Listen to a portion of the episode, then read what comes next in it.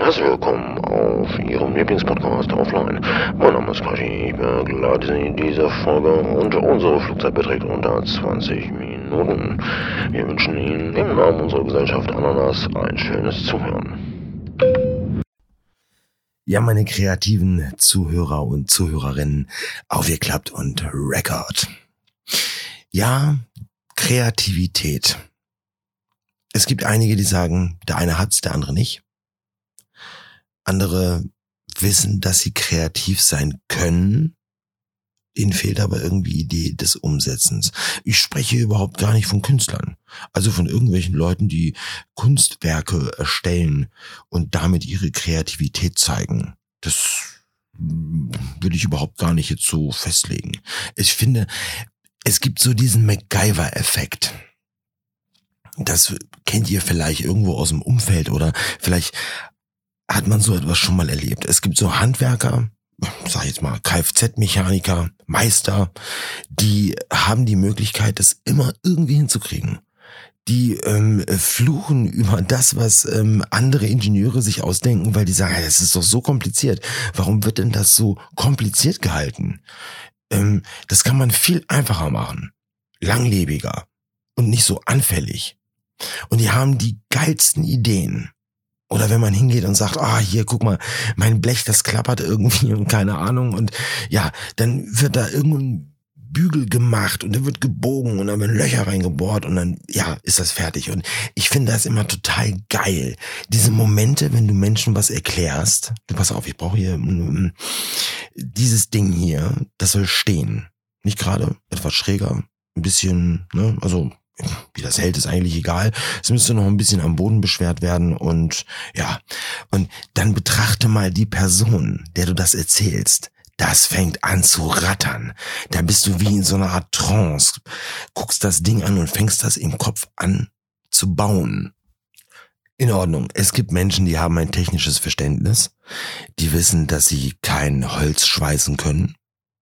Und es gibt andere, die sagen, hm, oh, probiere ich's mal. Mit dem Kleber. Muss ja auch halten. Ich beschwere das die ganze Nacht und dann kann ich auch Holz akkurat verkleben. Ja, das mag ja gehen, aber man ist da mit Sicherheit besser dran, wenn man das mit einer Schraube macht. Nur mal so am Rande. Ich will da jetzt auch überhaupt auf gar keinen ähm, ähm, hindeuten oder denke gerade an irgendwen. Es ist aber manchmal wirklich fürchterlich zu sehen, was äh, Menschen sich da zurecht basteln.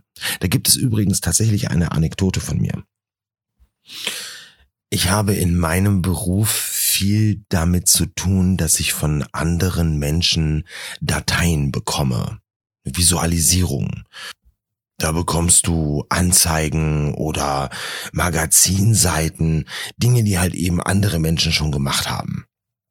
Das kann man auf eine ordentliche Art und Weise tun auf eine sehr klare.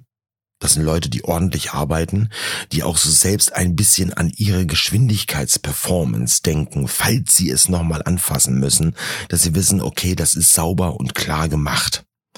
Und dann gibt's aber auch Dateien, die du aufmachst, wo du dir denkst, Halleluja, was denn hier los? Das hast du noch niemals mit einer originalen Lizenz gemacht. Kollege, uff, was soll ich da, was soll ich da ändern?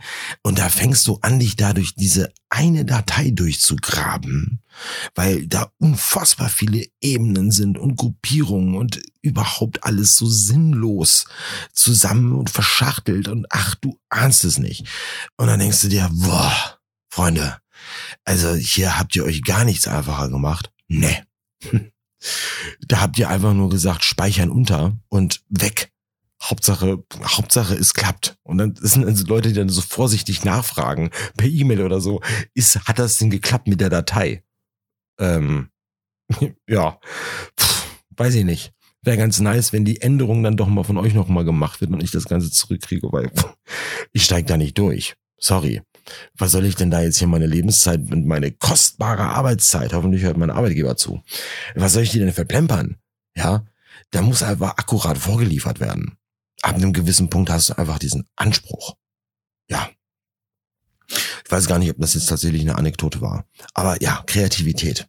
Kommen wir zurück zu dieser zweiten Phase von diesen fünf der Intuition. für alle investigativen Podcast-Hörer, es gab ja mal von mir die Beschreibung der fünf Phasen der Intuition. Und die zweite ist die Kreativität. Man muss sich auch mal in den Arsch treten. Man muss auch mal sagen, hm, das stelle ich mir jetzt mal so und so vor. Oder ja, fang mal an, deine Bude zu designen. Oder Möbelstücke. Es gibt so viele unglaublich geile Ideen, die da durchs Internet, durch irgendwelche Reels oder wie das heißt. Ähm, das ist Wahnsinn, was die Leute da machen. Fünf Minuten heißt es hier, das ist so ein Gadget, so und so und so. Probiere es einfach aus. Ähm, auch in der Lösungsfindung. Oft ist der einfachste Weg der beste und der schnellste.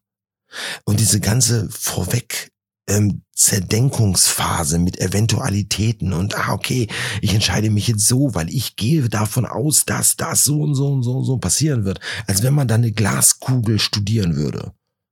Das ist Schwachsinn. Einfachste Weg ist oft der beste. Hin, guten Tag, so und so sieht's aus, dies, das, Ananas.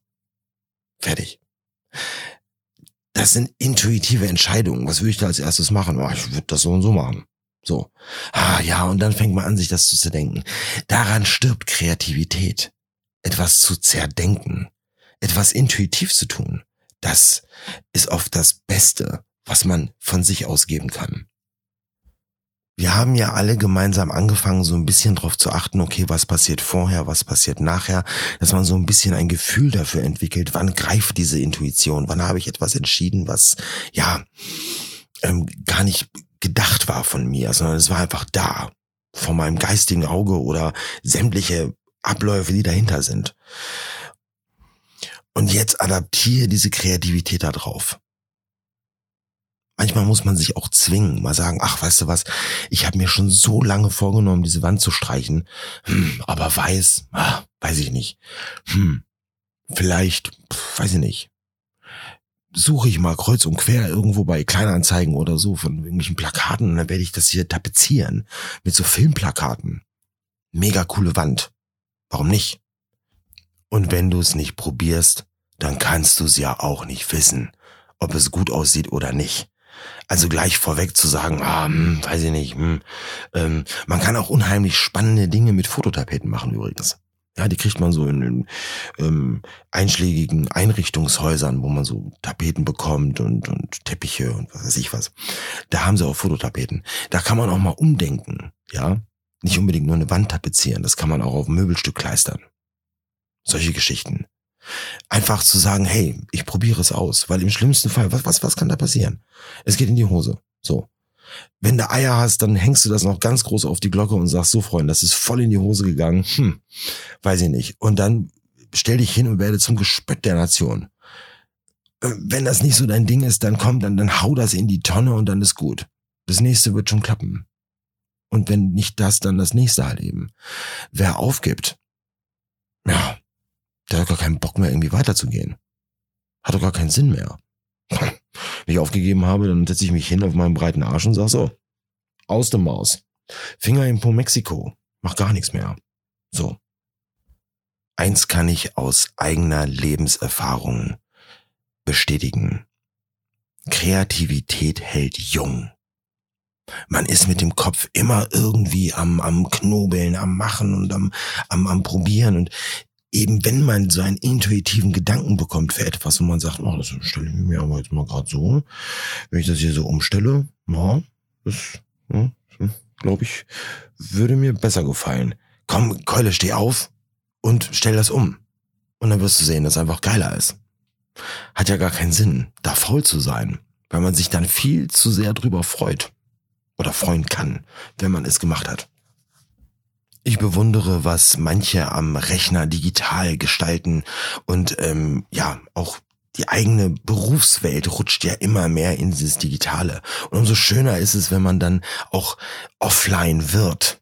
Dass man sagt, ich male jetzt einfach irgendetwas auf einem Zettel, dann scanne ich den ein, dann wird das über ein paar aufwendige Wege kann ja auch wer anders machen, ne, wenn man es selber nicht kann, äh, wird das dann so gemacht, dass das eine Maschine schneiden kann und dann wird dann das Ding dann irgendwie beklebt und so und ja, probier es doch einfach mal aus. Und wenn, wenn es nichts ist, dann ist es nichts. Mein Gott, dann ist man um einen Erfahrungsschatz reicher. Ja, über eine Sache, die ja, online passieren kann, aber genauso gut offline.